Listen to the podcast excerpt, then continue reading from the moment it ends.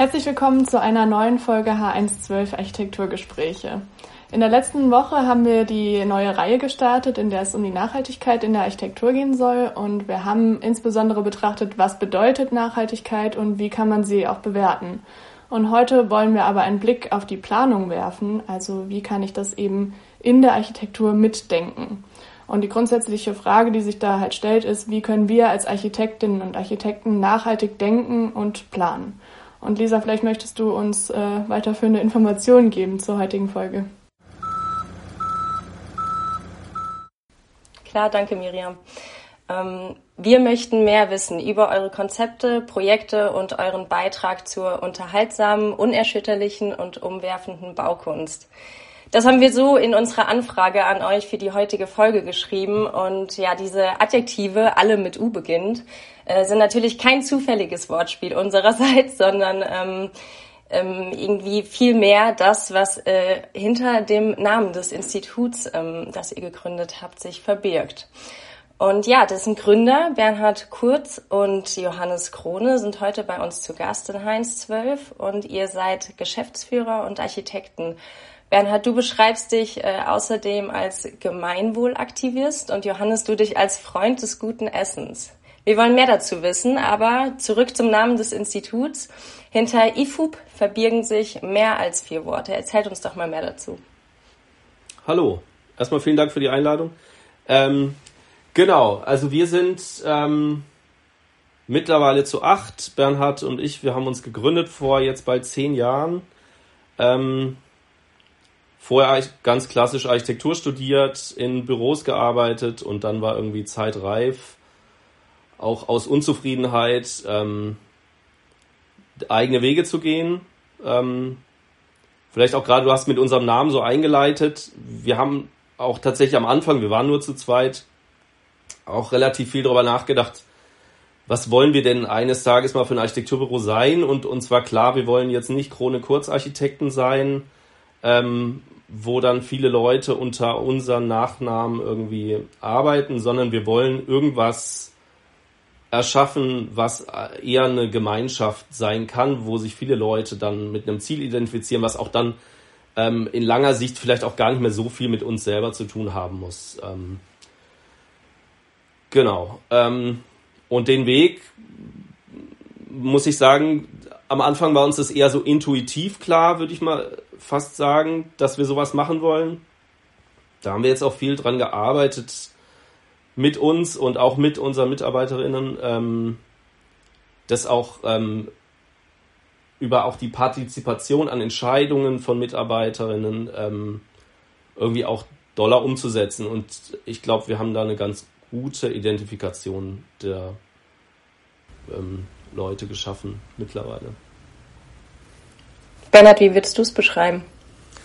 Ähm, ja, äh, grundsätzlich sind das unsere, das ist, das ist unser Ansatz. Ähm, wir haben, meine, ich glaube so, so wenn wir, wenn, wenn wir uns heute anschauen, sind wir ganz was anderes wie das, was wir vor zehn Jahren waren. Also als wir uns gegründet haben, da haben wir, wollten wir vor allem halt geile Architektur machen, um es ganz, ganz gerade raus zu sagen, so wie man halt aus dem Studium kommt oder aus unserem Studium rausgeschoben wurde, ja. Ähm, wir waren aber schon immer so in den ersten Jahren selber angestellt sein, haben wir halt gemerkt, dass diese Architekturbranche auch ziemlich verdorben ist. Ähm, nicht nur in den Planungsbüros, sondern auch in die Architektur selbst. Es wird eigentlich, geht eigentlich nur ums Geld und man wird als Architekt wird, oder Architektin wird man hauptsächlich ausgebeutet in den Büros, ja, unbezahlte Praktikas und Co. Und wir wollten das einfach nicht so, wir wollten das nicht mehr. Ja, wir haben so gearbeitet auch drei Jahre. Ich war mal kurz vom Burnout. Das sind Sachen, die will man eigentlich nicht mehr und wir wollten es anders machen. Und deswegen haben wir uns anders gegründet und deswegen sind auch für uns auch diese sozialen Faktoren ähm, und die wirtschaftlichen Faktoren neben den rein architektonischen Faktoren schon immer maßgebliche äh, Bausteine gewesen, wie wir uns verhalten haben. Und aus diesen Teilen haben wir jetzt auch in den letzten, eigentlich im letzten Jahr, auch im Zuge einer Gemeinwohlbilanzierung, die wir gemacht haben, da kann ich vielleicht nachher noch ein bisschen was dazu sagen, ähm, unsere, unsere Vorgehensweise und unsere Denkweise klarer formuliert, dass die auch für alle nach innen wie nach außen äh, sichtbar ist. Da vielleicht noch so eine kleine Anekdote, ähm, wie es nochmal zu dem Namen dann im Endeffekt kam. Wir, ähm, so in den ersten Jahren, als wir gearbeitet haben, ich glaube, da waren wir irgendwie im Urlaub, vielleicht auch sogar zusammen und haben dann irgendwie kamen wir drauf, komm, wir machen mal T-Shirts und, ähm, und, und, und Taschen so für ein fiktives Institut für unwirtschaftliches Bauen, weil uns ähm, tatsächlich einfach krass genervt hat, wie alle Entscheidungen eigentlich dem Kapital untergeordnet sind. Und ähm, das war so ein bisschen so eine Parodie. Das war auch einige Jahre, bevor wir uns dann gegründet haben. Und ähm, dann im, im, im Zuge der Gründung haben wir natürlich diverse Namen diskutiert. Das ist ja schwierig, ne? Bandname finden, immer schwierige Sache. Ähm, und irgendwie sind wir dann auf dieses Ding wieder zurückgefallen, ähm, dass uns das eigentlich sehr gut gefallen hat. Wir haben es jetzt aber dann erstmal dieses Unwirtschaftliche, was natürlich viele Leute erstmal erschrecken würde. Ist jetzt ähm, aus Marketing-Sicht nicht so sonderlich genau, förderlich, ähm, ja. Dann quasi da rausgenommen aus den ersten 20 Wörtern, die dieses U bedeuten könnte. Ähm, wo wir aber eigentlich so in der Diskussion, die wir jetzt auch gerade irgendwie immer führen über, ja, was ist denn richtig und was ist falsch, eigentlich immer klarer wird, dass es das eigentlich total ist, ähm, dass man unwirtschaftlich bauen muss, ähm, dass man nicht einfach das machen muss, ähm, wo man selber den größten Profit hat oder der Kunde den größten Profit hat, sondern dass das Richtige aus anderen Gründen ähm, richtig ist und nicht, weil es eben wirtschaftlich ist. Zumindest ähm, solange Wirtschaftlichkeit so definiert ist, dass es um Kapitalvermehrung geht. Wirtschaft ist ja nicht nur Kapital. Ja, das ist ja so ein bisschen ein Missverständnis unserer, unserer Gesellschaft, dass, dass es Wirtschaft nur mit Kapitalvermehrung, mit Wachstum geben kann. Das muss natürlich äh, der oder diejenige auf der Gegenseite auch erstmal so verstehen. Aber genau. das äh, wird, wenn man zumindest eure Homepage anschaut, relativ äh, schnell klar auch. Mich würde noch eine Sache interessieren zu eurem Namen. Da ist ja noch so ein Sternchen hinten dran. Was bedeutet das denn? Heißt es, dass die Geschichte noch nicht zu Ende geschrieben ist? So wäre es jetzt meine Interpretation. Es sah hübsch aus. ja, Anfang, äh, anfangs war es auch mal so ein, also ganz am Anfang, als wir das Logo gemacht haben, war es halt auch mal so, so, so ein Anführungs- und so, dass man unten gucken kann, was es eigentlich heißt. Ähm, wir fanden es aber auch einfach schön und es hat sich halt irgendwie so auch zu unserem Logo entwickelt. Ähm, aber ich finde jetzt auch das, was du gesagt hast, eigentlich ganz schön, ja. Also die Entwicklung ist sicherlich noch nicht abgeschlossen und wird sie auch nicht sein. Und wir, wir wollen ja eigentlich dahin, dass es nicht, nicht der Johannes und der Bernhard sind, die da Geschäftsführer und Co. sind, sondern wir wollen eigentlich dahin, dass wir alle zusammen coole Architektur machen, die mit uns arbeiten, aber auch die externen, die an, dass man eher Gemeinschaftlichkeit äh, erzeugt, auch über den Namen. Und das ist, ja, steckt da alles mit drin. Das ist vielleicht auch wieder was, wo man jetzt, ähm, wie ich auch vorhin, eigentlich, wenn man so aus der Intuition sowas macht und dann hinterher merkt, ich finde es auch ganz schön, eigentlich dieses Sternchen, was ja erstmal so ein Spaß war, jetzt ähm, ähm, die gendergerechte Sprache, weil auch unsere Webseite ist äh, dementsprechend auch aufgebaut, ähm, ist uns auch wichtig. Ähm, und das ist da auch noch mal ein bisschen drin in diesem Sternchen. Also das hatten wir natürlich vor zehn Jahren überhaupt nicht auf dem Schirm. Aber ähm, manchmal ist es ja, das finde ich auch in Entwurfsprozessen oft, äh, ist es eigentlich ist ganz schön, wenn man dann auf einmal merkt, ah, das passt zusammen, das passt zusammen. Also wenn die Sachen so an ihre Stelle fallen. Und so, so könnte sowas vielleicht auch sein. Also fand ich gerade, wir haben uns hier im, im, im Vorfeld natürlich unterhalten über die Fragen. Und da kamen wir nochmal auf dieses unwirtschaftliche Bauen.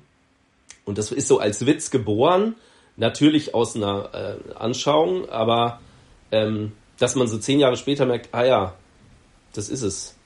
Ähm, hm. Und man hat so ein bisschen Umwege noch getanzt, um das sich nochmal so richtig klar zu machen. Mhm. Wir haben übrigens Echt? lustig, weil Johannes vorhin erzählt hat, T-Shirts weiß auf weiß und schwarz auf schwarz gedruckt, weil es halt total unwirtschaftlich bescheuert ist. Aber ich letztens Mal äh, kam ich wieder über ein, bin ich über ein Foto gestolpert von jemandem, der das T-Shirt anhat. Finde ich, äh, ja, genau. Um die Geschichte noch abzuschließen.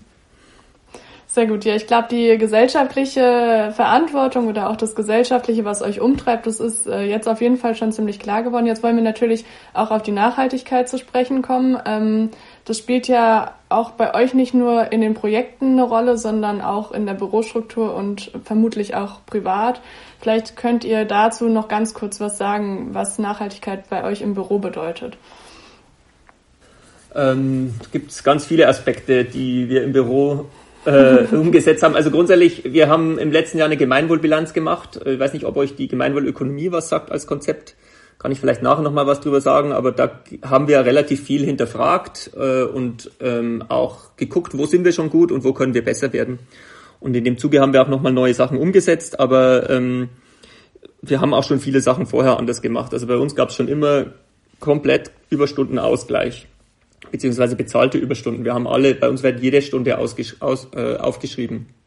Ähm, wir haben jetzt die 32-Stunden-Woche eingeführt. Wir haben äh, transparentes, äh, komplett trans komplette Transparenz, nicht nur bei den Gehältern, äh, sondern auch bei den Geschäftszahlen. Wir schütten keine Gewinne mehr an die Gesellschafter aus, ähm, sondern das bleibt alles im Unternehmen wir haben äh, automatische Gehaltsstufen, das heißt, jeder geht im nächsten Jahr äh, eine Stufe hoch. Ähm, die Geschäftsführergehälter sind auch dran gekoppelt, das weiß jeder, was wir verdienen. Ähm, das sind auch keine großen Spreizungen. Ich glaube, zwischen Werkstudierenden und Geschäftsführung liegt es irgendwie bei 1 zu 3,5 als Spreizung.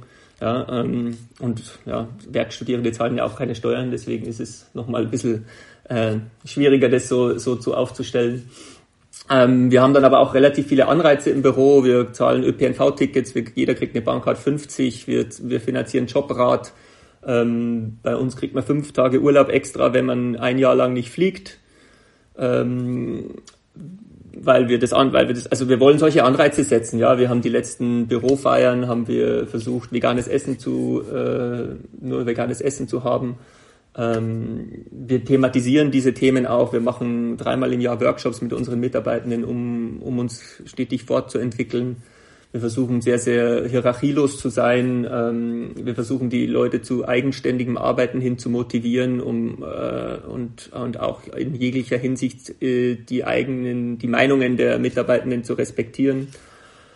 Ähm, ja, also ich ihr merkt schon, da gibt es relativ viele Punkte, über die wir uns gerade auch intern Gedanken machen und ähm, klar, wir müssen bei uns selber anfangen, um überhaupt glaubwürdig zu sein. Aber auch für uns ist es auch so ein bisschen, wir wollen gerne Verantwortung abgeben, weil wir es auch anstrengend finden, die ganze Verantwortung selbst zu tragen. Nicht, weil wir es nicht tragen wollen, wir können das, wir machen das jetzt ja schon sehr lange, aber ähm, sondern weil wir merken, dass die Leute oder unsere Mitarbeitenden das auch toll finden ähm, und auch, weil wir generell gern Spaß haben in unserer Arbeit und das heißt, dass wir Verantwortung heißt auch Spaß und gemeinsam Verantwortung teilen heißt auch, dass die Verantwortung nicht so groß ist. Also das und große Freude an der Arbeit zu haben, jeden Tag gerne in die Arbeit zu gehen, das ist für uns eins der wichtigsten Teile, weil wenn wir das nicht mehr haben, dann wollen wir auch nicht dann wollen wir lieber einen Job wechseln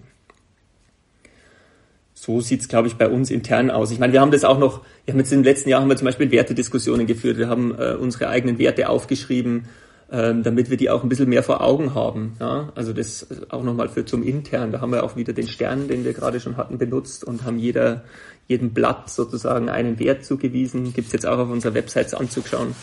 Ähm, das sind so Dinge, die haben wir schon viel gelebt, aber haben sie jetzt auch nochmal aufgeschrieben, damit wir sie intern wie extern besser vor Augen haben.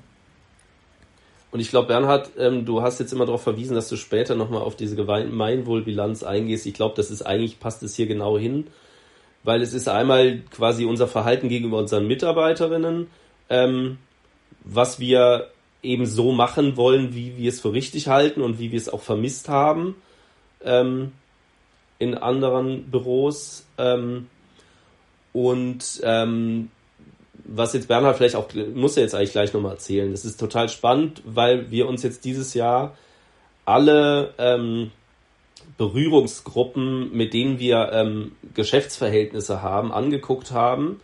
Ähm, und wo kann man da im Sinne der Nachhaltigkeit eben steuern? Und wenn das mehrere Leute so machen wie wir, dann haben quasi ähm, bis zu Versicherungen haben wir halt angeguckt, so welche Versicherung, und da wird es tatsächlich sehr schwierig, ähm, hat denn irgendwelche Nachhaltigkeitsaspekte? Also ich meine, bei einer Bank ist es irgendwie so, okay, finanzieren die Waffenexporte oder nicht? Da ist tatsächlich auch, ähm, gibt es ja schon gute Möglichkeiten und ähm, auch ein Bewusstsein, glaube ich, bei relativ vielen Leuten. Aber tatsächlich, man hat ja mit so viel Zeug zu tun.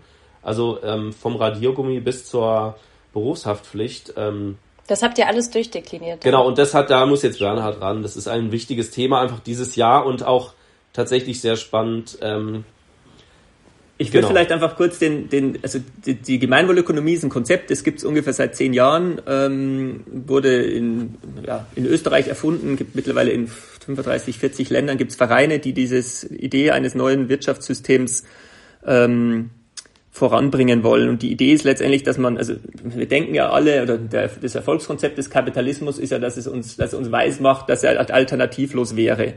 Und wenn man die Menschen fragt, dann hört man immer nur entweder Kapitalismus oder Kommunismus, als ob es nichts anderes gäbe und als ob es das alles schon immer so gäbe. Das gibt es das erst seit 100, 200 Jahren, ja. Und äh, wir sind ja Menschen und wir können uns neue Dinge ausdenken. Und die ähm, Gemeinwohlökonomie ist, ein, ist eine Idee, wie ein Wirtschaftssystem anders funktionieren könnte. Und die Idee ist, man hat nach wie vor eine freie Wirtschaft, aber diese hat andere Ziele. Aktuell hat die Wirtschaft genau ein Ziel und das ist Kapitalvermehrung. Das Einzige, was zählt, ist die Steigerung des Bruttoinlandsprodukts. Also wenn ihr die Nachrichten hört, dann geht es darum, Wachstum, Wachstum, Wachstum. Das ist das Einzige, was man hört. Und da ist jetzt aber nicht drin, dass, ähm, äh, was ist denn im Bruttoinlandsprodukt drin? Ein Wald ist erst da drin, wenn ich ihn abgeschnitten habe. Äh, fürs Bruttoinlandsprodukt ist es toll, wenn es einen Ölunfall in der Nordsee gibt, weil dann werden Firmen beauftragt, um das zu bereinigen für äh, Umweltzerstörungen sind da nicht mit drin. Also äh, ich glaube, ich weiß nicht, ob es Robert oder John F. Kennedy war, der hat mal gesagt, im Bruttoinlandsprodukt ist alles drin, außer den Dingen, die das Leben lebenswert machen. Und wir fokussieren unser ganzes Leben darauf, oder uns, unsere komplette, unser komplettes Gesellschaftssystem basiert darauf, das Bruttoinlandsprodukt zu steigern. Dabei gibt es interessante Vergleiche, wenn man sich anschaut, wie das Bruttoinlandsprodukt, gibt es einen schönen Graph, ja, steigt immer an, steigt immer ein bisschen flacher an jetzt, aber ja, wenn man das vergleicht zur Glücklichkeit der Menschen, ja, der World Happiness Index oder wie der heißt, äh, dann gibt es so, ein, so, ein, so einen Bereich, da steigt es miteinander an und dann hat es nichts mehr miteinander zu tun. Also es geht einfach darum, wir müssen alle genug zu essen haben, ein Dach über dem Kopf und ähm, da, dann sind wir, haben wir ein Level erreicht, was das Bruttoinlandsprodukt als, als maßgebliches äh, Kennzahl äh, mit, mitbringen kann. Und danach sind es ganz andere Dinge. Da geht es dann um Familie, um gute Bindungen, um Beziehungswohlstand. Also auch der Wohlstandsbegriff kommt, kommt da mit rein. Was ist denn eigentlich Wohlstand?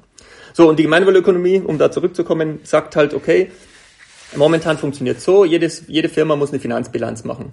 Und das ist das Einzige, woran sie bemessen wird. Ja? Und deswegen ist es auch das Einzige, wonach die Menschen, die diese Firmen haben oder in diesen Firmen arbeiten, streben. Die wollen, dass die Finanzbilanz besser wird.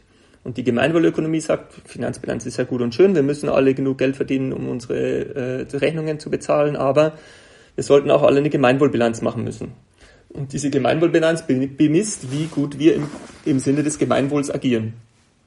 Und auf, auf die Art und Weise ich meine, wir haben das jetzt gemerkt, wir haben diese Gemeinwohlbilanz gemacht, hat man sofort den Fokus auf anderen Dingen.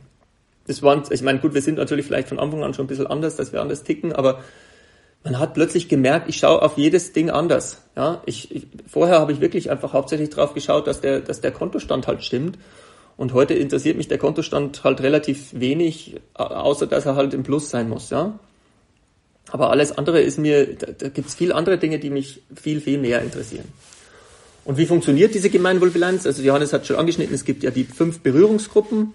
Ähm, das sind alle, mit denen man zu tun hat. Also Berührungsgruppe A sind die LieferantInnen, dann gibt's die, äh, die B sind die äh, EigentümerInnen und Finanzpartnerinnen, also äh, ja, Gesellschafter und Banken. Dann gibt's die Mitarbeitenden als dritte Berührungsgruppe, als vierte Berührungsgruppe gibt's die äh, KundInnen und Mitunternehmen und als letztes das gesellschaftliche Umfeld, also der Rest der Welt. Und die werden anhand von vier Werten ähm, angeschaut. Also die Wert A ist die Menschenwürde, Wert B ist Solidarität und Gerechtigkeit, dann gibt es die ökologische Nachhaltigkeit und die Transparenz und Mitentscheidung. Und dann gibt es letztendlich schon eine schöne Matrix, ne? kann man eine Tabelle machen, Y-Achse, X-Achse und dann gibt es halt äh, 20 Felder und für jeden von diesen Punkten, die wir anhand von Werten und Berührungsgruppen haben, gibt es dann nochmal drei, zwei bis vier Unterpunkte. Das heißt, man beackert so ungefähr 60 Unterpunkte und davon gibt es nochmal jeweils sagen wir im Durchschnitt fünf Fragen und Indikatoren, die man berechnen muss und Fragen, die man beantworten muss. Und dann sieht man irgendwo bei 300 Fragen, die man beantworten muss. Und ähm, ja, das war ein sehr, sehr intensiver Prozess. Es war ein toller Prozess, aber ähm, ja, die Idee dahinter ist, du kannst, du kriegst dann zum Schluss Punkte. Ja, es wird berechnet, wie gut du sozusagen fürs Gemeinwohl bist. Gibt auch Minuspunkte, wenn du jetzt Waffengeschäfte machst oder ja, sonstigen Mist baust. Und wenn du keine Minuspunkte hast, dann schaffst du zwischen, gibt's halt zwischen 0 und 1000 Punkte. 1000 ist das Maximum. Ähm, und genau. Und dann kann, die Idee ist letztendlich, ja, man könnte das halt total einfach, man müsste jetzt erstmal, Schritt eins wäre, jedem Unternehmen eine Gemeinwohlbilanz machen lassen. Und Schritt zwei wäre dann, ähm, dass man das als Steuerung benutzt. Also einen öffentlichen Auftrag vergebe ich an ein Unternehmen, das mindestens, keine Ahnung, 300 Punkte hat. Oder ich, ähm, ich vergebe Kredite einfacher an Unternehmen mit günstigeren Zinsen, die höhere Punktzahlen haben. Oder ich zahle weniger Steuern, weil ich 1000 Punkte habe. Ja, also hat keiner, also ist fast unmöglich. Aber ähm, ihr versteht, was ich meine. Also man könnte dieses System sehr einfach nutzen und man hätte auch für den Verbraucher ein sehr einfaches Vergleichsmedium. Äh, wenn jeder wie seine, also als GmbH muss ich ja meine Finanzbilanz veröffentlichen. Ähm, warum muss ich nicht auch eine Gemeinwohlbilanz veröffentlichen? Dann könnte jeder gucken, okay, die äh, IFUB GmbH, die machen viel fürs Gemeinwohl und die anderen, die machen nichts fürs Gemeinwohl. Ich ja, will vielleicht lieber mit denen arbeiten.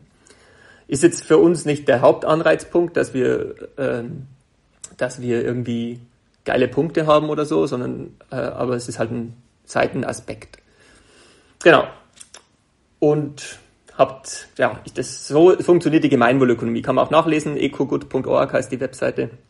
Und äh, es gibt auch sehr viele bekannte Unternehmen, die das mittlerweile auch äh, eine Gemeinwohlbilanz gemacht haben und ich kann es jedem Unternehmen nur empfehlen, weil es ein super spannender Prozess ist und sehr, sehr schön ist, diesen Fokus an das, an das Wohin zu bekommen. Das heißt, am Ende ist ja schon so ein bisschen die Frage, also wie, wie schafft man das, dass ähm, mehr Unternehmen die Bilanz einfach angehen? Ähm, seid ihr da auch, ähm, tragt ihr das auch irgendwo nach außen, außer dass ihr eben selbst ähm, ein gutes Beispiel dafür darstellt, ähm, das umzusetzen, auch wenn ihr letzten Endes ähm, so ja jetzt noch keine Vorteile dadurch genießt, wie vergünstigste Steuern oder sowas, zumindest nicht in dem Rahmen, wie es vielleicht möglich wäre, wenn es verankert wäre und praktisch vorgeschrieben wäre. Ich stelle mir immer so die Frage, das ist halt auch so sehr deutsch, dass es halt irgendwo muss es niedergeschrieben sein und vorgegeben werden. Man muss irgendwie vielleicht an die Politik äh, damit herantreten, ähm, damit es so, ja, es wird immer erst gemacht, wenn es verpflichtend ist. Ihr wisst, worauf ich hinaus will, oder? Ja, also. ja.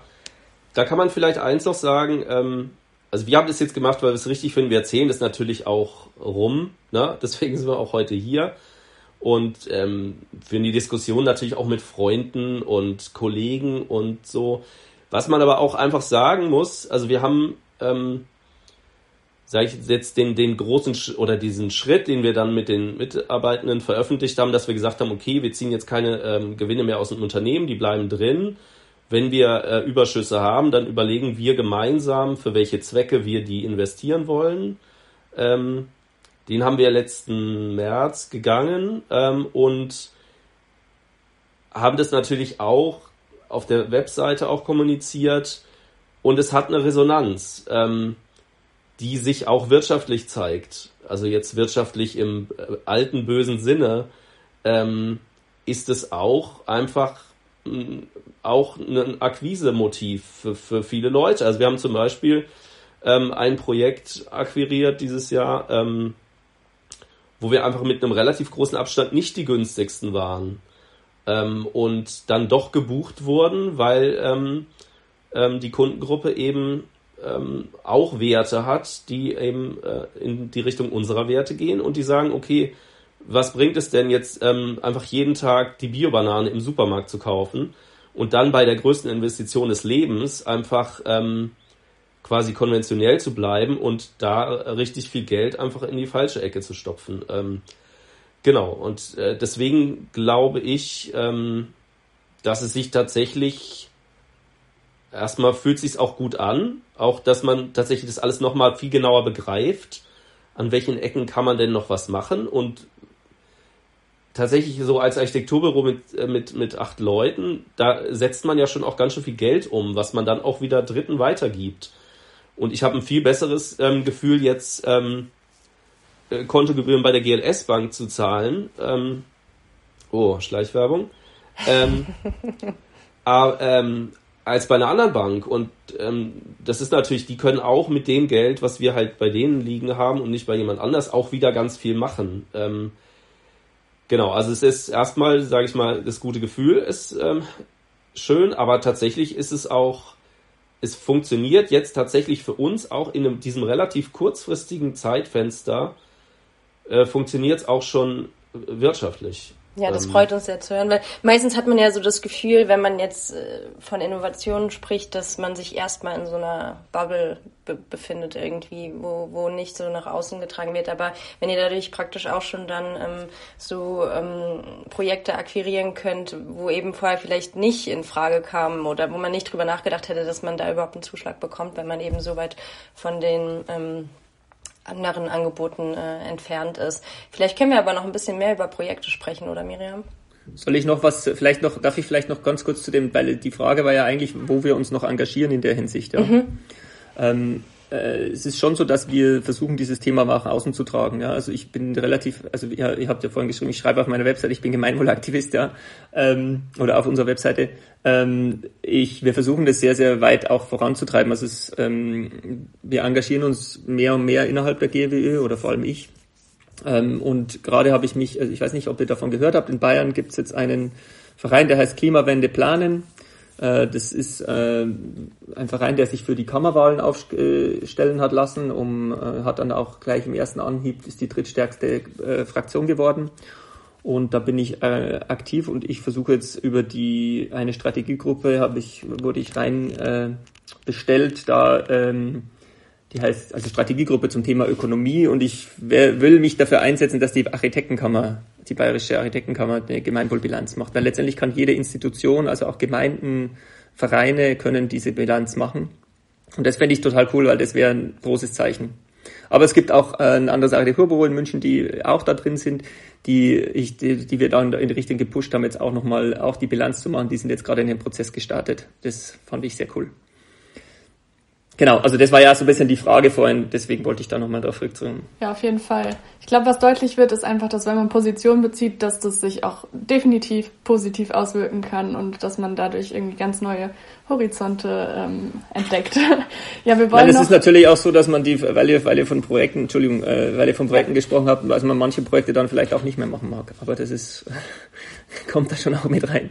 Oder mehr hinterfragt wenn man in dem Luxus drin ist, dass man sich das dann praktisch, dass man andere Projekte dadurch akquirieren kann, dann ist das ja in Ordnung. Also solange das irgendwie aufgeht und man davon leben kann, was natürlich auch ein wichtiger eine Grundvoraussetzung ist, dann ist das doch äh, super. Aber um nochmal auf die Projekte zu sprechen kommen, wir wollen ein bisschen auf die Architektur jetzt ähm, eingehen. Ähm, vielleicht könnt ihr kurz erläutern, was ist denn ähm, eure Auffassung von nachhaltiger Architektur? Also woraus ergibt sich nachhaltige Architektur?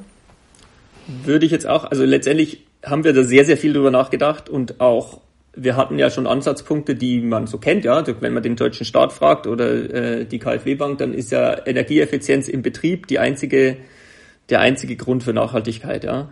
Und wir haben, wir fanden es schon immer so, was, es kann ja eigentlich nicht sein, ja. Also nicht nur, weil 50 oder 60 Prozent der Energie für ein Haus, das ein Haus in, im Lebenszyklus äh, verbraucht, in der Herstellung äh, stecken, sondern auch, weil da ganz, ganz viele mehr Faktoren drin stecken. Und ähm, in dem Thema, ja, der Name Nachhaltigkeit ist halt auch mittlerweile so ausgelutscht und missbraucht, dass wir da auch nach einem neuen Wort gesucht haben und wir es jetzt auch im Zuge von der Bilanzierung, aber auch weil wir vorher schon äh, das Gemeinwohl darüber gestellt haben, es als ähm, gemeinwohlorientiertes Bauen äh, bezeichnen. Ähm, enkelgerecht finde ich ist noch ein ganz gutes Wort, das auch so ein bisschen äh, in die Richtung geht. Und wir haben ähm, für uns zehn Punkte definiert. Die haben wir jetzt auch äh, auf unsere Webseite gestellt vor kurzem. Vielleicht da, darf ich die einmal kurz runter Na klar, erzählen. Gerne. Also der erste Punkt ist eigentlich der, der am, am kontroversesten ist, weil wir sind ja ein Architekturbüro und wir wollen Architektur machen und der erste Punkt ist nicht bauen. Äh, habe auch durfte auch vor kurzem einen Vortrag halten, der hieß nicht bauen ist das beste bauen. Ich die meisten, die sich mit dem Thema beschäftigen, die wissen, warum es geht. Es ist letztendlich, wir versiegeln viel zu viel, wir müssten nicht mehr mehr bauen, weil wir wahnsinnig viel äh, Flächen eigentlich haben. Wir reißen viel zu viel ab. Ähm, letztendlich wachsen wir auch nicht mehr, was die Bevölkerung betrifft. Äh, die einzigen zwei Städte in Deutschland, die noch einen leichten Zuwachs haben, sind Hamburg und München. Ähm, gibt ein super gutes Buch, kann ich nur empfehlen. Das heißt, verbietet das Bauen von Daniel Fuhrhopp. Das ist, habe ich leider erst nachdem wir den Punkt schon äh, auf unseren Nummer eins hatten gelesen, aber das ist fantastisch und fasst eigentlich alles zusammen, was ich, was ich da sagen will. Also Deswegen Punkt eins gerne das Buch lesen, nicht bauen. Natürlich müssen wir in anderer Hinsicht schon bauen. Ja, wir haben Punkt zwei ist sanieren, sanieren statt neu bauen. Klar, wir haben einen Sanierungsstau, wir haben äh, Sanierung ist ein großes Thema. Wir müssen auch unsere, unseren Gebäudebestand äh, überarbeiten. Das ist einfach ganz normal, da geht's nicht drum. Aber wir sollten eigentlich immer versuchen, den Abriss zu verhindern und zu sanieren. Ja? Und auch Umnutzungen und ähm, diese Themen äh, so zu denken, dass wir möglichst wenig auch umbauen müssen, also möglichst wenig verändern müssen. Ähm, ja, da ist vielleicht noch ein interessanter Aspekt. Ähm, es wäre total schön, wenn Arbeitskraft günstig wäre und Material teurer. Wir fragen uns immer, warum wird Arbeitskraft so teuer besteuert, obwohl es doch eigentlich laut unserer Regierung das ist, was wir, wir wollen doch alle Arbeitsplätze schaffen. Warum ist es dann, was am meisten besteuert ist? Also die Lohnsteuer ist die höchste Steuer von den Steuern, die wir haben und äh, Material wird gar nicht besteuert. Und es wäre total super, wenn es umgekehrt wäre, weil dann würde nämlich Sanierung sowas von durch die Decke gehen. Weil es wäre einfach klar, dass du Material aufhebst. Ähm, Punkt drei: weniger bauen, kleiner bauen. Ähm, wir, wir benutzen heute äh, pro Person, ich glaube, irgendwo sind wir jetzt gerade bei 47 Quadratmeter pro Person äh, Wohnfläche. Bei 1960 waren wir irgendwie bei 22. Ähm, wir müssen wieder das Thema Suffizienz, ich weiß nicht, der Begriff Suffizienz ist, glaube ich, allen klar, oder? Was der bedeutet? Also, dass wir Kannst du es gerne nochmal erläutern? äh, Suffizienz heißt eigentlich letztendlich, dass wir weniger, weniger benutzen, weniger neu erschaffen müssen, sondern mit den Dingen, die wir haben, in gewisser Hinsicht zufrieden sind. Funktioniert natürlich nicht bei dem Wirtschaftssystem, das wir haben. Ähm, eigentlich gibt es drei, drei, so, drei wichtige Bestandteile der Nachhaltigkeit, sagt man. Das ist die Suffizienz, die Konsistenz und die Effizienz. Die Suffizienz heißt einfach weniger, weniger benutzen, ja, weniger produzieren, weniger konsumieren. Das heißt nicht, dass man unglücklicher ist, weil man, weil wir, wir sind so gepolt leider von unserer Gesellschaft, dass wir Konsum als glücklich machen definieren, aber ähm, eigentlich sind es andere Dinge, die uns als Menschen ausmachen. Die Konsistenz ist Kreislaufwirtschaft, die Dinge, die man produziert, wiederverwenden und die Effizienz ist, glaube ich, jedem klar. Das sind so ein bisschen die drei, die drei Säulen der Nachhaltigkeit. Ja. Genau, also deswegen Punkt drei weniger kleiner bauen. Wenn wir bauen, wir versuchen unseren KundInnen äh, am Anfang immer erst zu hinterfragen, ja, ähm, muss man überhaupt bauen? Dann versuchen wir zu sagen, ach, gibt's was, was wir erhalten können? Können wir es irgendwie erhalten? Geht natürlich nicht immer. Ja? Und als drittes sagen wir auch, brauchen wir so viel? Wie viel brauchen wir denn überhaupt? Können wir nochmal hinterfragen, ob wir diese Menge an Quadratmeter überhaupt brauchen?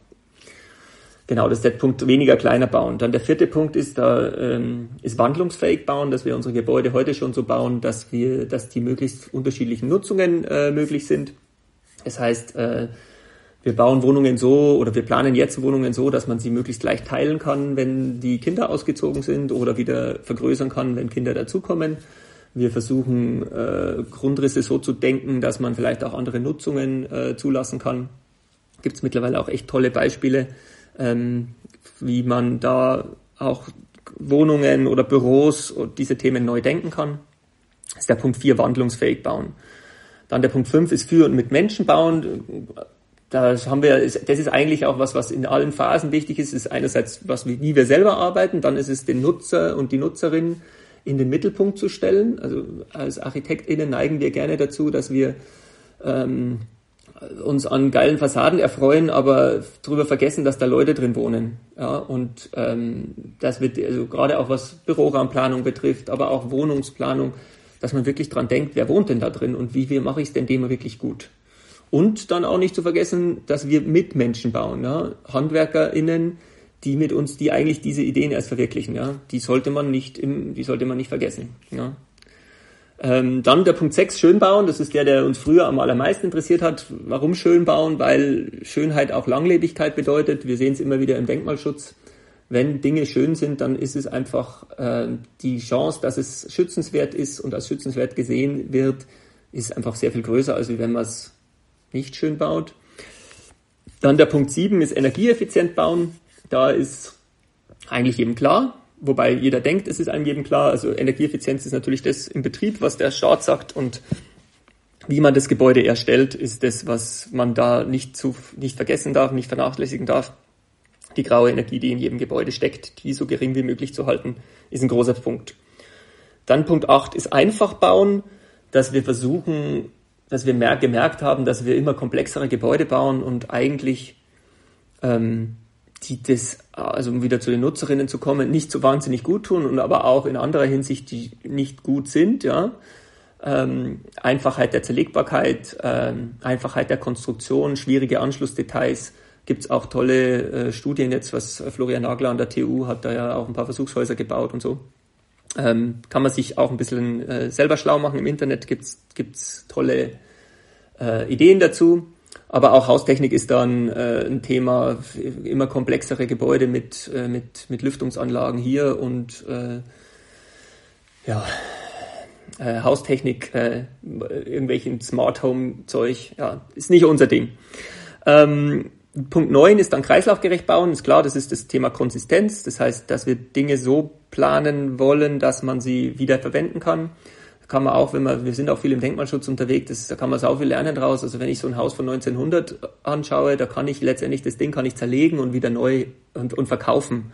Ja, das, kann, da kann, das ist alles geschraubt oder genagelt oder mit, mit Mörtel verbunden. Das ist komplett, ähm, kann ich die Ziegel kann ich, kann ich zerlegen und wieder neu vermauern. Die Holzbalken kann ich rausnehmen und kann sie wieder neu anbauen. Kann ich als Altholz verkaufen, kriege ich mehr Geld dafür und ähm, da kann man sehr viel lernen aus dem, aus dem Denkmalschutz, aber kreislaufgerecht bauen ist natürlich auch was, brauche ich glaube ich nicht viel dazu sagen. Und der Punkt 10 ist dann materialbewusst bauen. Da kommt eigentlich dann ganz viel zusammen. Das ist dann auch, da sind wir dann auch auf der Detailebene, ähm, dass man ähm, ja, Wohngesundheit, wie in, in, in was leben wir, ähm, streichen wir uns Plastikfolie an die Wand in Form von Dispersionsfarbe und packen Stahlbetonwände mit Styropordämmung ein und ähm, ja, um dann teure Lüftungsanlagen einzubauen, um den Plastikgestank und die VOCs aus dem Haus rausblasen zu können. Ja, also da ist äh, gerade ein Riesen, also 10, da stecken auch die meisten Kostenleiter drin, ja, weil ähm, die, äh, das, was ich vorher, also wir versuchen, vielleicht, vielleicht, weil man, Thema Kosten ist ja doch ein wichtiges Punkt, wir können am Anfang sparen, gerade bei so Punkten weniger bauen, kleiner bauen, nicht bauen, das sind so, oder auch wandlungsfähig bauen, da kann ich Kosten sparen und die einzusparen, um die dann später, sich später ein gutes Haus zu bauen. Ein Haus, in dem meine Kinder nicht krank werden. Ein Haus, in dem ich mich wohlfühle und behaglich fühle. Ein Haus, wo ich, das nicht nach fünf Jahren äh, die Haustechnik kaputt geht. Ja? Und ähm, ja, das kommt alles zusammen im letzten Punkt, im Materialbewusst bauen. Und, und diese zehn Punkte, die ich jetzt aufgezählt habe, ähm, die strukturieren auch so ein bisschen unseren Planungsprozess mit. Also es ist letztendlich in jedem Punkt des Planungsprozesses, der geht ja lange, ja. Also im Idealfall ist man ja schon vor der Leistungsphase 1 beteiligt und im Idealfall hört man am Ende nicht auf, mit dem Kunden und der Kundin ähm, zu sprechen. Und für jeden Punkt, an dem man ist im Planungsprozess, gibt es eigentlich Punkte, auf die man achten muss. Und diese zehn Punkte, ähm, die, die sind eigentlich so jetzt so nicht nach Wichtigkeit sortiert, sondern die sind sortiert nach Zeitpunkt der Planungsphase. Also am Anfang ja, diskutiere ich darüber, wie die Grundrisse sind, dann geht es um, äh, um, um die Optik, um die Konzeption, dann, äh, dann geht es um die, äh, die Haustechnik, ich gehe ins Detail, ich gehe in die Ausführungsplanung und dann im, im wirklich im Detail, dann rede ich über die Materialien und ob ich es zerlegen kann, wieder keine Klebstoffe verwenden, solche Themen. Mhm. Jetzt habe ich sehr viel geredet. War das halbwegs verständlich? ja, total. Die zehn Punkte müssen raus. ähm, da kann ich vielleicht noch eins ergänzen, wenn es jetzt so um Projekte geht und was wir gerade so machen. Ähm, auch mit dem Punkt äh, gemeinsam bauen ist auch die quasi die Struktur des Auftraggebers, der Auftraggeberin ist auch was Interessantes, was wir jetzt auch immer mehr diskutieren. Also wir haben ja ähm, eine Baugruppe gebaut in Berlin ähm, und sind jetzt quasi für eine zweite beauftragt im Berliner Umland. Ähm, das äh, Format Baugruppe könnte ich auch noch mal kurz erläutern. Es sind quasi eine Gruppe von Privatpersonen, die sich zusammentun und zusammen ein Projekt entwickeln, ein Mehrfamilienhaus oder ähm, was Größeres eben als ein Einfamilienhaus. Ähm, was die Leute natürlich erstmal motiviert, ist, dass sie Geld sparen, weil sie jetzt nicht dem Projektentwickler noch die äh, 30 Prozent eben äh, drauflegen müssen, haben aber vier Jahre mit vielen Leuten zu tun, was ähm, schön, aber auch natürlich kräftezehrend ist. Ähm, Genau, und, und ich glaube, in, in, in, an diesem Ort, da, ähm, quasi die Struktur de, der Auftraggeberin, da ist auch noch, ähm, gibt es auch noch ganz gute Möglichkeiten, auch, auch für, für jemanden, der auf der Suche ist nach einem neuen Wohnraum oder anders zu wohnen. Ähm, da sind wir auch gerade so ein bisschen am Forschen. Also es gibt da natürlich die Genossenschaft, ähm, sage ich mal, das klassische ähm, gemeinsam Projekt äh, zum Wohnen und genau. Äh, das wollte ich jetzt nochmal zu dem mit Menschen bauen ergänzen, weil das ist, glaube ich, auch nochmal irgendwie wichtig, dass man vielleicht auch, wenn man jetzt auf der Suche ist, so wie will ich denn wohnen, dass man ähm, nicht einfach sagt, naja, ich miete halt irgendwo was oder ich kaufe was in einer WEG oder ich will halt mein Einfamilienhaus oder so, dass es da schon einige Modelle gibt, ähm, die auch irgendwie nochmal mehr in Gemeinschaft funktionieren können und auch solidarischer oder auch Leuten, die ähm, jetzt sage ich mal, in, im, im klassischen Prozedere keine Chance haben auf eigenen Wohnraum, trotzdem die Möglichkeit gibt, mitzugestalten, ähm, wie soll man denn äh, oder wie ist denn Leben schön. Ne? Ich meine, wir, also ich wohne ja in Berlin ähm, und da ist es schon einfach so, wer kein, also entweder gibt es ein paar, die haben es geschafft, über, über äh, Internetgeschäfte Geld zu verdienen. Ähm, sonst sind eigentlich alle verloren, die kein Staateigenkapital jetzt, sage ich mal, aus elterlicher Welt ähm, bekommen. Ähm, Gerade, also wir haben auch ein paar Freunde, die in, im, im Ostteil Berlins aufgewachsen sind, wo eigentlich sage ich mal, Kapitalanhäufung und Vererbung einfach nicht drin war. Ähm, die haben jetzt auch auf dem verrückten Markt einfach, egal was sie für Jobs haben, ähm, keine Chance ähm, auf eigenen Wohnraum. Und ähm, ich glaube, das ist so diese ähm, politischen Zusammenhänge, da waren wir vorher schon, aber das ist einfach ein, ähm, ja, äh, ein, ein krasser Punkt, dass man eigentlich na, man, es Macht wird über Geld vererbt und ähm, so geht's halt weiter und wir sind da auch ein Teil des Prozesses und da probieren wir jetzt eben auch, also quasi über Gruppenprojekte, also wir wollen jetzt so ein experimentelles Ferienhaus bauen und sind da gerade auf der Suche, ähm, naja, was ist denn jetzt, wenn wir uns da total ernst nehmen und gucken, was könnte denn diese Gesellschaftsform sein ähm, für so ein gemeinsames Wohnprojekt, was eben dann auch im Eurobetrag eben niedrigschwelliger ist als jetzt, sage ich mal, das klassische Chalet am See. Ähm, so, genau, finde ich auch noch einen Johannes sagt immer, sagt immer, das Haus, das sich selbst gehört. Das finde ich genau. so einen total schönen Übertitel. Ja, das, das wäre eigentlich die Vision.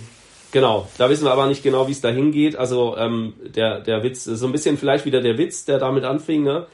Ähm, eigentlich ein Haus, was, was sich außerhalb der Spekulation ähm, irgendwo stabil hinstellt. Also ein Haus, mit dem keiner mehr handeln kann. Also das ist, wenn man jetzt so ein bisschen, äh, gibt es auch diese Purpose-Bewegung, also quasi ein, ein Gebäude, was aber eine, eine Purpose-Organisation ist. Also eine unverkäufliche Instanz, die ähm, nicht irgendwem dazu dient, es zu kaufen und verkaufen und Geld aus dem Markt rauszusammeln, sondern das halt zum Wohnen da ist. Für Menschen, die ein Dach über dem Kopf brauchen. Also kennt, kennt ihr diese, wisst ihr, was Johannes meint mit Purpose? Sagt euch das Thema Verantwortungseigentum was? Nee, tatsächlich nicht. Verantwortung, äh, könnt, könnt auch mal wieder gern googeln. Ja, Purpose, Purpose Economy ähm, ist Googlen. eine, eine äh, Idee einer Gesellschaftsform. Ja. Hm? Googeln? Ecosien. Ecosia. Mist. Ecosien. Ähm, das ist eine Idee, eine Gesellschaftsform, die heißt Verantwortungseigentum. Äh, da gibt es auch schon bekannte Beispiele wie Bosch und Carl Zeiss, ähm, die darauf basiert, dass das Unternehmen ähm, nur Leuten gehört, die im Unternehmen arbeiten und dass die Gewinne nicht an die Leute gehen, die dem, denen das Unternehmen gehört. Und es gibt jetzt so ein paar neuere Beispiele, wie Ecosia zum Beispiel, die sind nämlich ein Purpose-Unternehmen, ähm, oder Einhorn, das sind die, die diese Kondome und Menstruationsprodukte machen. Die sind, sie, sie haben, also es gibt ein Workaround, womit man auf einfache Art und Weise mit, aus einer GmbH ein Unternehmen in Verantwortungseigentum macht und das ist, diese Purpose-Leute machen das. Und die haben jetzt auch geschafft, dass die aktuelle, im aktuellen Koalitionsvertrag auch drinsteht, dass es zukünftig vielleicht auch eine etwas einfache Gesellschaftsform geben soll, die soll heißen Gesellschaft mit gebundenem Vermögen, die das etwas einfacher möglich macht, weil momentan ist es nur komplex mit Stiftungsmodellen möglich. Genau, und da, also da geht es eigentlich darum, eine stabile Unternehmensform zu finden, die nicht, die sich diesem Finanzmarktkapitalismus entzieht, ja, der letztendlich zerstörerisch ist. Ja, ich meine, das, das Klassische ist, ist ja eigentlich in Deutschland gibt es ja ganz viele Unter Familienunternehmen und dann heißt es halt, der erste baut's auf, der zweite baut's aus, der dritte verkauft's. Und die Sachen, die guten Ansätze, die die ersten noch hatten, ja, die sind dann plötzlich verloren und dann wird's verkauft und verkauft und verkauft und dann werden wieder hier welche Leute weggespart und da weggespart und zum Schluss ist das Unternehmen kaputt. Und ganz viele Familienunternehmer, die suchen eigentlich nach Lösungen äh, in die Richtung und dieses Verantwortungseigentum ist so ein Konzept, das in die Richtung geht. Und ihr übertragt das jetzt auf ein Ferienhaus? Das war jetzt mal so die Idee, ja. Also ich werde ich werd mich demnächst mit einem von denen treffen oder mit dem sprechen und, und die mal fragen, was die, wie die das einschätzen. Also meine Genossenschaft ist natürlich das bekannteste in die Richtung, die mhm. gehören sich ja selbst und nur wenn du da drin wohnst, ähm, dann bezahlst du Miete und dann gehört dir auch ein Teil und wenn du wieder ausziehst, dann kriegst du deinen Anteil wieder rausbezahlt. So ähnliches Prinzip, aber es ist auch relativ komplex, eine Genossenschaft zu gründen und ja, deswegen, wir wissen es noch nicht so genau, wie wir es machen. Genau, der, der Hintergrund vielleicht ist vielleicht auch, äh, oder darf ich kurz noch? Ja, ähm, ja, klar. Also, wir haben jetzt eben ähm, die Möglichkeit, in einem, es ist ein Baugruppenprojekt von Ferienhäusern, ein Ferienhaus zu bauen.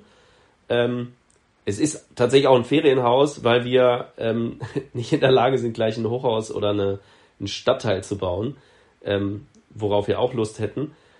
Aber es ist tatsächlich einfach ein Experiment und ähm, dass wir jetzt am, am Beispiel eines Ferienhauses ein vielleicht ein, ein organisatorisches oder ein, eine Besitzstruktur von, von einem Gebäude ausprobieren, ähm, ist tatsächlich, um es auszuprobieren. Das hat jetzt erstmal mit dem Ferienhaus nichts zu tun. Es soll quasi, oder wir wollen schlauer werden ähm, für den Moment, wenn jetzt äh, die nächste Gruppe auf uns zukommt und sagt so, ja, wir, wir sind eine Baugruppe, habt ihr denn Lust? Und wir haben hier ähm, ein Bestandsgebäude oder ein Grundstück und wollen was machen und wissen aber noch nicht genau, ja, sind wir jetzt eine GBR oder eine WEG oder wollen wir eine Genossenschaft oder so. Und dass man dann sagen kann, so ähm, ist kompliziert. Die Diskussion gibt es tatsächlich, glaube ich, auch wahrscheinlich bei jeder Baugruppe am Anfang. Ähm, und wir sind da aber schon schlauer. Wir haben das jetzt mal ausprobiert, das geht auch anders. Ähm, genau. Also es ist quasi ein Experiment in einem Maßstab, den wir uns irgendwie leisten können. So. Ich wollte noch einen kleinen Werbeblock in eigener Sache anfügen, weil wir einen Masterstudiengang an der Hochschule Mainz haben, der sich mit dem Thema Wohnungsbau befasst. Und gerade wenn es dann eben auch um neuere Konzepte geht, ähm, dieses gemeinschaftliche Wohnen oder sonstiges, da ähm, kann man den Master auf jeden Fall empfehlen, weil man da auch super viel dazu lernt. Ähm, das vielleicht noch so als kleiner Werbeblock hier eingestreut. Ähm, ja, äh, ich glaube, in Anbetracht der Zeit ähm, rutschen wir mal einen Themenblock weiter und gucken uns mal die Zukunft vielleicht an. Also jetzt ist ja eine sehr, sehr große Debatte so grundsätzlich entstanden, was das ganze Thema Nachhaltigkeit angeht. Ähm, welche Veränderungen wünscht ihr euch denn? Ich meine, klar geworden ist jetzt auf jeden Fall, dass ihr euch was Gemeinwohlorientiertes wünscht und dass ihr das ja auch schon versucht umzusetzen, aber vielleicht gibt's konkrete Dinge, wo ihr sagt, die Veränderungen hätten wir gerne, gerade in Bezug auf die Architektur. Also ich glaube gerade, ihr hattet ja auch in eurer Frage, ob auch die Politik eine Rolle spielt. Ich glaube, die Politik spielt einfach eine zentrale Rolle. Ähm, die Politik ist ja, oder die Regierung ähm, ist ja eigentlich, das repräsentiert einfach alle Leute, ähm, die äh, jetzt in unserem Land wohnen oder auch die zu uns kommen. Ähm, und ich glaube tatsächlich, dass es einfach ähm, Regelungen braucht, die quasi wirklich nachhaltiges Bauen fördern. Sanktionen gegen ähm, unnachhaltiges Bauen. Ähm, genau. Und ich glaube, dass das tatsächlich, wenn, wenn wir uns als äh, Bürgerinnen und Bürger da gemeinsam für entscheiden, dass es das auf jeden Fall das Wirkungsvollste ist, als über, sage ich mal, den freien Markt und irgendwie, klar, wir, wir, wir bauen irgendwie jetzt vielleicht ein bisschen nachhaltiger und sind ein Beispiel und es gucken sich Leute ab oder so. Aber ich glaube tatsächlich, das muss einfach eine politische Entscheidung sein, dass wir ähm, einfach diese Welt gut behandeln müssen und auch alle Menschen, die hier wohnen, äh, glücklich machen sollten. Und ähm, genau. Deswegen, ich glaube, es ist viel in Bewegung. Ähm, aber ja, es braucht eigentlich Ansagen. Also es braucht auf jeden Fall Ansagen, wir müssen auch wegkommen, wir, wir müssen, ähm, ich, ich, ich glaube, was man so ein bisschen, wo wir wegkommen müssen, ist, ist von, von dem, dass wir unsere Baunormen von Bankern machen lassen. Äh, also die KfW setzt ja letztendlich die Standards aktuell, ja, was so ein bisschen absurd ist. Ähm, und was sich halt auch daran zeigt, ähm, es wird halt viel zu viel auf Effizienz fokussiert. Und Effizienz ist, was vielen Leuten nicht bewusst ist, einer der, der Stützpfeiler der, des Kapitalismus. Ohne Effizienzsteigerung funktioniert kein Wachstum. Und was heißt es im Umkehrschluss? Je weniger, je effizienter wir sind, desto mehr wird konsumiert. Kommen wir wieder zurück, da schließt sich der Kreis zum unwirtschaftlichen Bauen. Ja, das, das, das nennt sich halt dann Rebound-Effekt. Hm. Kennt man von der Glühbirne, ja, die war ganz, ganz viel Energieverbrauch früher und dann hat man die in Wolframfaden eingebaut und dann hat die plötzlich, haben alle Glühbirne gehabt. Oder das Auto, ja, ist viel äh, energieeffizienter heute und da sind alle Autos größer und es fahren zigfach mehr rum. Das heißt, Effizienz wird uns nicht retten. Effizienz wird uns nur noch weiter in die Sch reiten, ja. Und das, ich, deswegen bin ich so ein bisschen, ich, ich, wenn wir dann drüber sprechen, was wir alles tun müssen und tun und tun, und dann gibt's die Debatte und die Debatte und der Klimawandel und das Artensterben und dann reden wir über Mobilität und wir reden über Architektur und wir reden über Ernährung und solange wir nicht an, das, an die Wurzel des Problems gehen und die Wurzel des Problems ist ewiges Wachstum in einer endlichen Welt, also unendliches Wachstum in einer endlichen Welt, solange wir das nicht ändern, an das, an das Problem nicht rangehen, wird alles, was wir tun, irgendwo zurückschlagen. Und das, das müssen wir uns bewusst machen. Und was ich mir wünschen würde, ist, dass wir das nicht mit einem negativen äh, Beigeschmack tun, weil es, ne, die, da wird man dann immer sofort auf Verboten und, und Verzicht und so einge, eingeschossen. Ähm, es gibt so ein, äh, John Maynard Keynes sagt euch was, oder? Das ist dieser Wirtschaftswissenschaftler, ganz bekannt, Angebot, Nachfrage, bla bla bla. Ja, äh, wird oft auch missverstanden. Aber der hat 1930 gesagt, in 100 Jahren werden die Menschen nur noch drei Stunden pro Tag arbeiten müssen. Wobei, wir sind jetzt bald bei 2030. Wie viel arbeiten wir? Wahrscheinlich mehr als vor 100 Jahren. Ähm, und warum hat er das gesagt? Naja, weil wir im Überfluss, weil wir alles haben werden, weil wir die Produktionskapazitäten haben, um alles, was wir brauchen, auf Knopfdruck zu produzieren. Und die haben wir. Warum kasteien wir uns? Warum schleppen wir uns in die Arbeit jeden Morgen, um irgendeinen Blödsinn zu tun, der uns sowieso keinen Spaß macht. Und tun aber dafür andere Dinge nicht. Ja, wenn du jemand, der auf dem Sterbebett liegst, fragst, was, was hättest du denn gerne noch gemacht? Meinst du, da wird einer erzählen, ich hätte gerne noch eine Million mehr verdient? Ich hätte noch gerne ein bisschen gearbeitet. Ich hätte noch gerne diese Studie fertig geschrieben. Nee, die werden dir alle erst sagen, ich hätte gerne Zeit mit meiner Familie verbracht. Ich hätte mich gerne von meinem Papa ordentlich verabschiedet, äh, als der gestorben ist. Ich hätte mich gerne um meine Kinder mehr gekümmert. Ich hätte gerne meine Sachen vielleicht repariert, die ich gerne habe. Ich hätte vielleicht Gemüse gern selber angebaut. Das sind ja alles so Themen, die machen uns ja als Menschen aus. Und die machen uns zu glücklichen Menschen. Wie viel schöner ist es, ein Ding, ein Ding selber zu bauen oder zu reparieren, wie das, was ich mir einkaufe? Wie viel mehr Freude habe ich an, an so einem solchen Thema? Wie viel mehr Freude habe ich an meinen, an guten Beziehungen äh, als an einem, den neuesten iPhone alle zwei Jahre, ja, oder schon wieder irgendwie Schleichwerbung, ja. Also äh, äh, ihr versteht, was ich meine, ne? Also dieses eigentlich eigentlich ist es wäre es doch total schön, ja. Wir wir würden alle weniger arbeiten und hätten mehr Zeit für die Dinge, die uns zu Menschen machen. Und da sind wir wieder zurück zum Anfang, wenn man die zwei Kurven anschaut. Wir müssen uns an den Graphen nicht am Bruttoinlandsproduktsgraph orientieren, sondern wir müssen uns an dem, am Glücksindex äh, orientieren. Wir müssen gucken, dass wir als Menschen wachsen und als Gemeinschaft wachsen und dass das Gemeinwohl wächst und nicht, dass das Kapital wächst. Das ist so, und das, da müssen wir ran, an dem Punkt, in irgendeiner Form. Weil wenn wir den nicht, an den nicht rankommen, dann sehe ich so ein bisschen schwarz. Weil da wird sich, das, ja, ich habe es ja vorhin erklärt, das, schlägt halt in irgendeiner Form zurück. In dem aktuellen Wirtschaftssystem werden wir die Probleme, und zwar meiner Meinung nach so gut wie alle Probleme, die wir momentan haben, von sozialen bis ökologischen Fragen nicht gelöst bekommen. Und das Spannende ist ja in den Köpfen der oder vieler Menschen, ähm, ja, wo, wo wollte ich anfangen? Also du hast gerade von diesem Konträren gesprochen und dass es auch erstmal angenommen werden muss, ähm, die, die, oder diese Denkweise und das, das macht ihr ja ganz viel, daran zu arbeiten, ähm, eben ähm, ja Klarheit zu schaffen und auch äh, eine Art Überzeugungsarbeit. Worauf ich aber hinaus wollte, war, ähm, was ganz klar wird ähm, bei, bei eurer Arbeit, euren Projekten, ist, dass es eben ähm, das eine dem anderen nicht widerspricht, sondern ihr setzt es alles um und macht dennoch super qualitätvolle äh, Architektur, wo man eben nicht denkt, oh, das sind die Ökos, die jetzt nur noch irgendwie, weiß ich nicht, äh, ja, man hat direkt so ein Bild vor Augen. Ähm, das Thema hatten wir auch in der letzten Mut, Folge. Dann. Genau, und ähm, das eine schließt eben das andere nicht aus und ich glaube, das ist, was ihr mit eurer Überzeugungsarbeit da auch leistet, ja.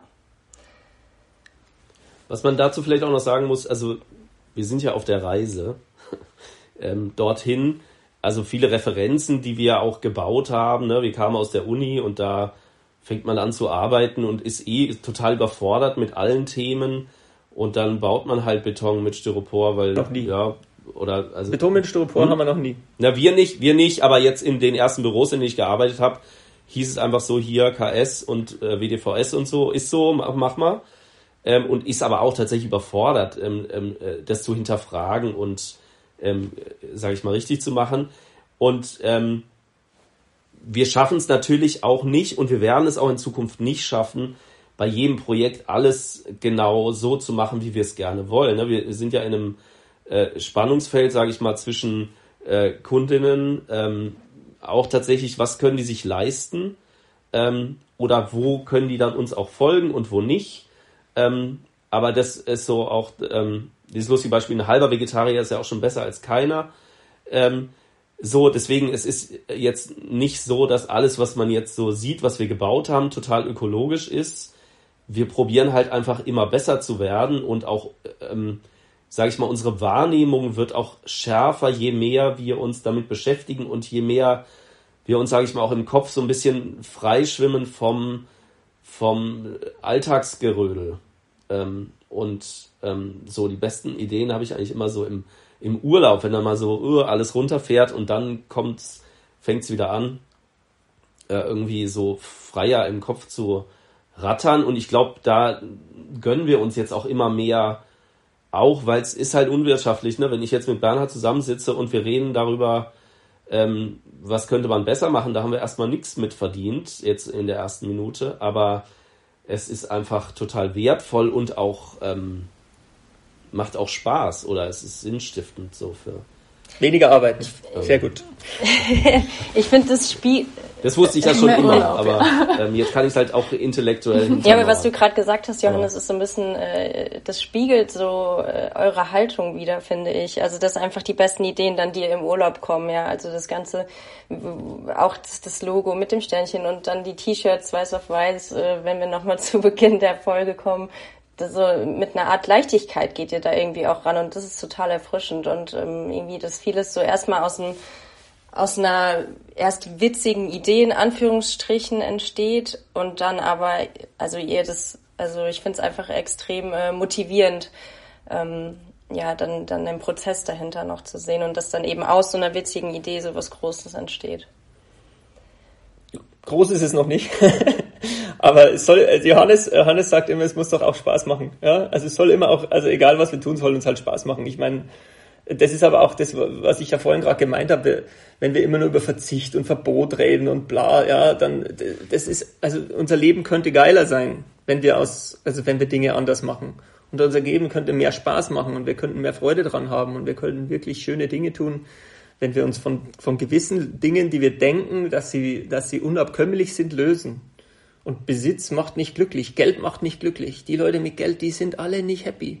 Also sorry, ich, also, die, die, die glücklichsten Menschen sind die, die genug haben, ähm, aber nicht zu viel.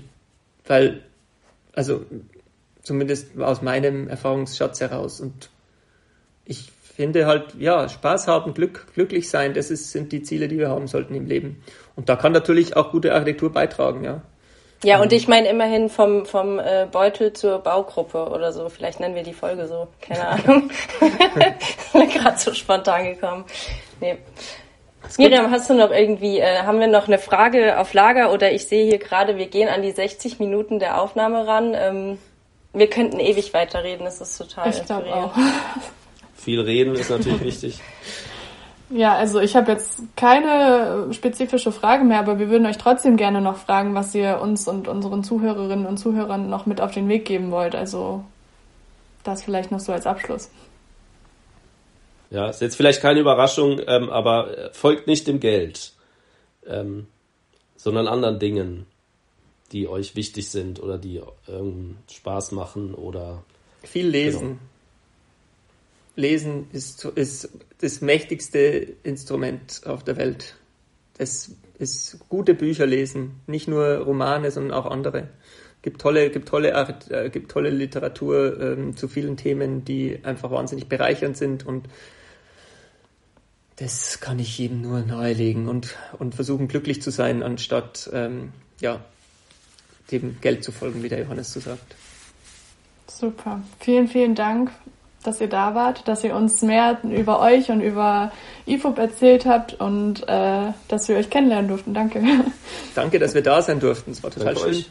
Ja, danke auch von mir, lieber Bernhard, lieber Johannes. Äh, es war super spannend und ähm, für euer Unternehmen alles Gute weiterhin. Und liebe Zuhörerinnen, liebe Zuhörer, auch euch danke. Schön, dass ihr dabei wart. Bis zum nächsten Mal bei H112. Dieser Podcast ist eine Produktion der Fachrichtung Architektur der Hochschule Mainz. Gestaltet von und mit Miriam Beckerle sowie Alexander Grazer und Lisa Felicitas Köhler.